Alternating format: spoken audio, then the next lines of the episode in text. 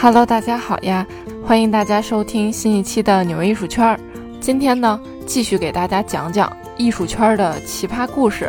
其实，这艺术圈的各种奇葩的行为艺术呢，相信大家多多少少的也都跟随着纽约艺术圈已经了解过了。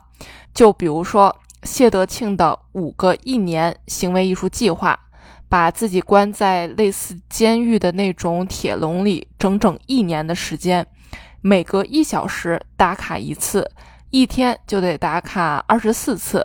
这也就意味着他这一整年时间中。不可能睡一个超过一个小时的觉，然后呢，露宿纽约街头整整一年，不能进入任何建筑物或者是有遮挡的地方，就比如说地铁、火车、汽车、飞机、轮船、桥洞、帐篷等等都不行。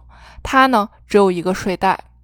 这种身体和精神的双重极限挑战呢，让许多人感到费解的同时，又不得不佩服他的毅力。再比如说，一九六四年，艺术家小野洋子的切片行为艺术表演，让观众上台用剪刀把他的衣服剪成碎片。这场表演呢，也成为观众参与行为艺术的最早期作品之一，也引发了巨大的轰动和争议。那其他的就不用说了，还有在公共厕所里涂满鱼腥和蜂蜜，引来苍蝇。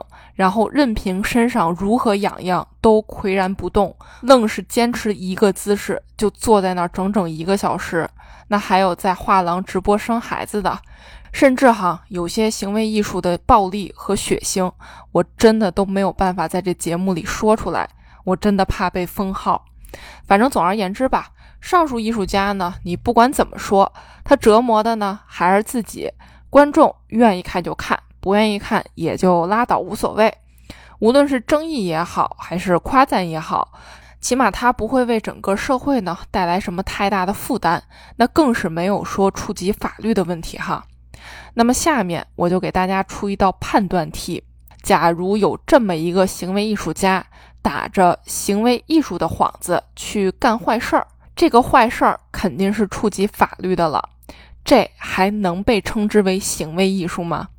答案呢，其实很清晰了，这不是行为艺术，这就是犯罪。今天的纽约艺术圈要讲的故事，就是打着搞行为艺术的旗号进行犯罪的艺术家的故事。那咱就正式开聊。美国行为艺术家乔·吉本斯出生于1953年，是美国前卫电影制作人，在波士顿地下电影界叱咤风云三十年。绝对是大哥大级别的。他所拍摄的艺术短片呢，更是四次在艺术界享有盛誉的惠特尼美术馆的双年展上展出。作品呢，更是被纽约现代艺术博物馆 MoMA 和法国蓬皮杜中心等等重要的艺术机构所收藏。他呢，也获得过美国艺术界的最高荣誉，赢得了古根海姆奖学金和国家艺术基金会的艺术款项支持。除此之外，他还曾经在全美乃至全球最厉害的学府麻省理工学院 （MIT） 任教近十年的时间，当然也包括全美数一数二的麻省艺术与设计学院中任教。这个超厉害的艺术家和艺术教授，就是今天故事的主人公了。上面这个履历哈，谁看了都得喊一声佩服。这真的是多少美国本土艺术家想要追求的呀！个人的艺术事业呢，屡获佳绩，更是有著名学府的教师铁饭碗。结果呢，就是这样一位令人敬重的艺术家和老师，因为一场行为艺术进了监狱。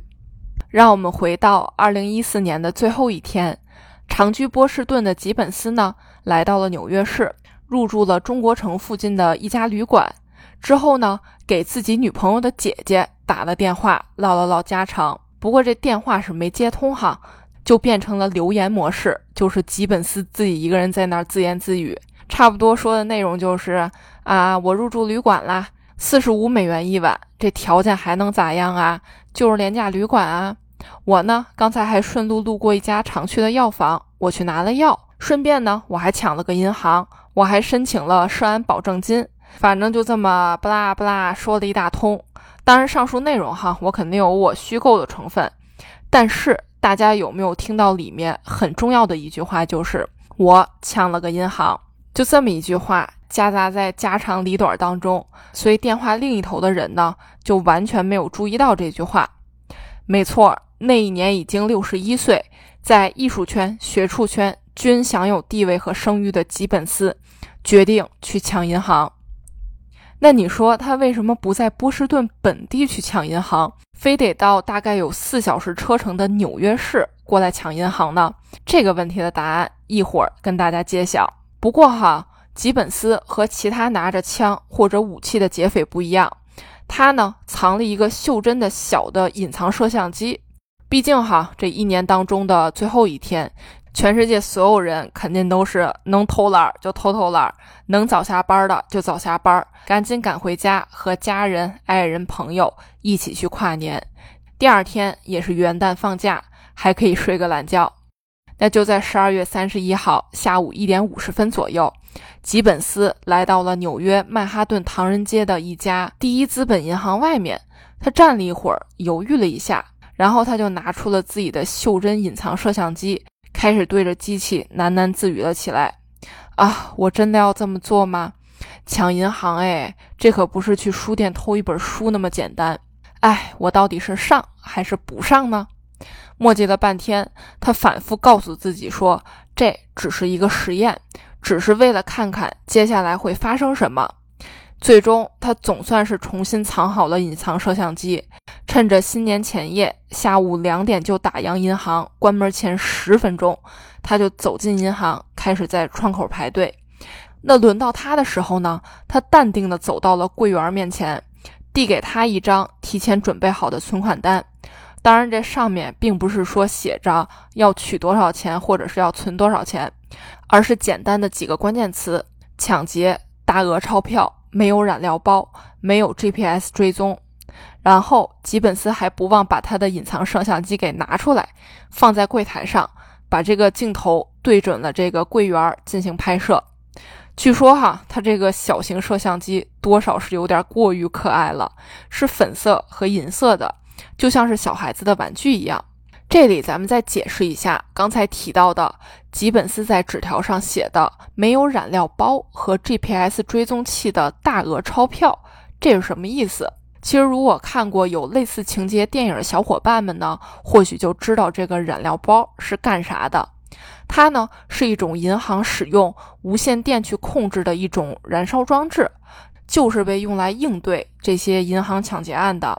那在大多数的情况下呢，染料包被放置在纸币堆的中间的空间中，这样从外观看来呢，就是一堆厚厚的钞票。那这些加有染料包的钞票一般会被放置在银行出纳员旁边的磁性板上，就是处于待机或者安全模式。那么如果有抢劫案发生的时候呢？银行雇员就会淡定地把这一叠钞票混入到所有的被抢的钞票当中。只要这个钞票被从这个磁性板上拿开的时候呢，染料包就会自动进入战斗模式。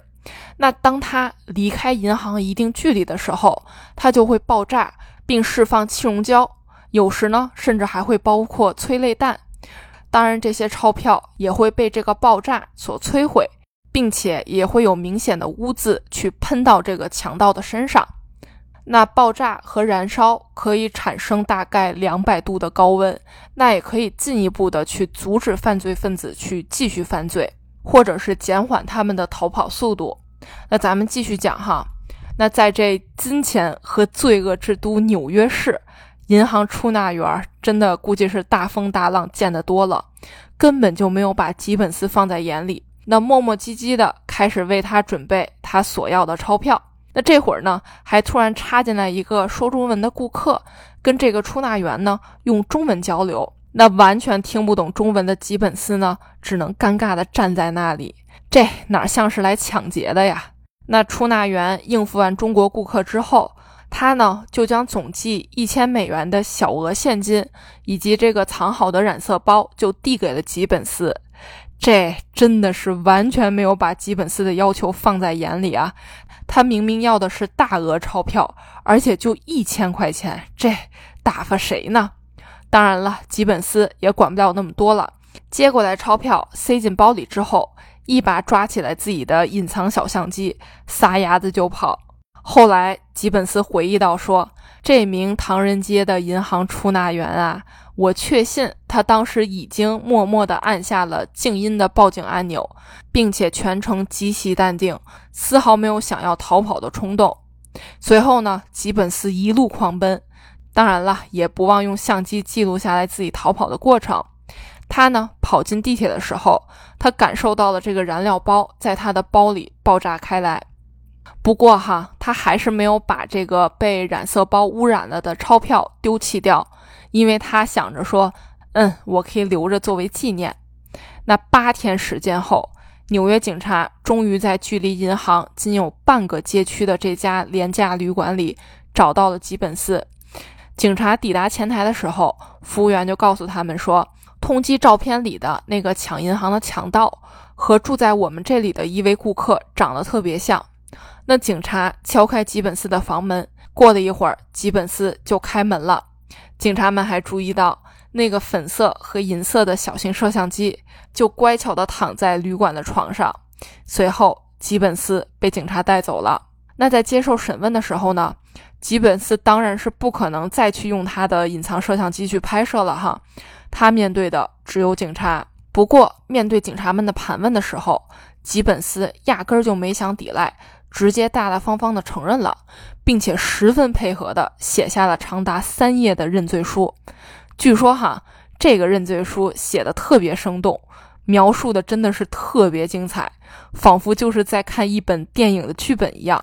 那这大家就纷纷感叹道：“这个真的是不怕劫匪抢银行，就怕劫匪有文化呀！”吉本斯还额外承认了自己之前犯下的另一个罪责。算是给警察们送的一份额外惊喜了。他表示，其实，在去年十一月，也就是二零一四年的十一月，在抢纽约唐人街银行的一两个月之前，他呢怀着极大的恐惧，抢劫了波士顿附近的罗德岛普罗维登斯的一家银行。当时呢，他在递给银行出纳员的抢劫小纸条上，幽默地附赠了一条理由，说：“啊，我抢的这些钱是要捐给教会的。”吉本斯这么做的理由也特别简单，他是提前帮媒体想好了新闻标题了。这是这样一来的话呢，他的这个隐藏摄像机艺术项目就更有被媒体曝光的概率了。不过哈，波士顿附近的这个银行的银行柜员被吓得半死，完全没有 get 到纸条上幽默的点，颤颤巍巍地递上了三千美元。当然了，咱也不知道说是这个银行系统里没有提供染料包，还是说这个出纳员太过于紧张和害怕了，没敢把染料包混入其中。反正最后的结果呢，就是顺利的让吉本斯给跑了。这件事儿最后也是不了了之了，警察就压根儿没有追到吉本斯的头上。再回到这个故事哈，当时吉本斯抢劫完纽约中国城的这家银行之后，回到旅馆。他呢，把抢劫的事情告诉了朋友。那这名朋友呢，是他之前的一个学生。终于有人把抢银行这件事儿给当回事儿了。这名学生因为担心吉本斯，怕他再做出什么更加过分的事情，随后便向警察告发了他。不过哈，哪怕是被警察抓了，吉本斯都基本上是全程淡定的。但是对于吉本斯而言，最惨的是。刚才呢，咱们不是提到了他在实施唐人街银行抢劫案的时候，全程用这个隐藏摄像机给记录了下来。结果他当时匆匆逃回旅店，一看素材，得没录下来。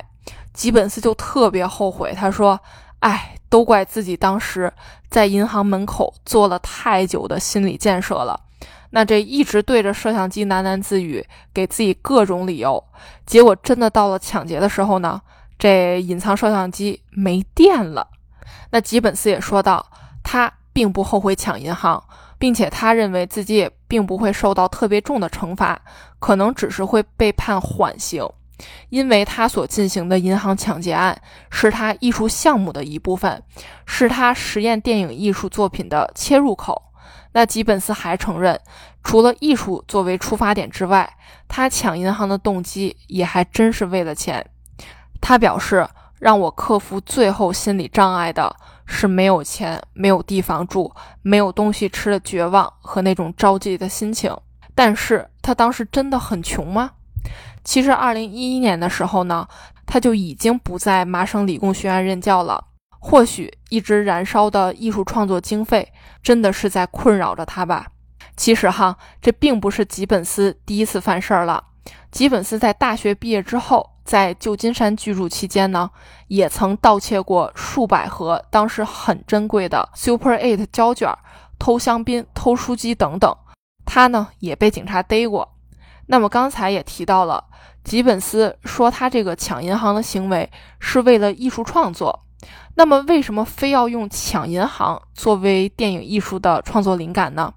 吉本斯表示，他是从法国诗歌中获取的灵感，想要创作一部犯罪写实电影。那在一九七七年的时候，加州奥克兰博物馆的一次艺术展览开幕活动上，吉本斯将一幅画从墙上取了下来，塞进了自己的外套中。然后绕过了三名保安和二十名博物馆人员，消失在了夜色中。随后呢，吉本斯试图把它邮寄给当地的一家电视台。不过呢，警察当时比较给力哈，还没等他行动的时候，就把他给抓住了。那么这次的美术馆偷画案件，就是他犯罪写实电影拍摄手法的首次实验。那在接下来的几十年时间中，吉本斯从来没有放弃过犯罪写实电影的拍摄，尽管他也分别在波士顿、纽约、芝加哥、旧金山，甚至是法国巴黎等地模仿过抢劫银行以及逃跑的场景。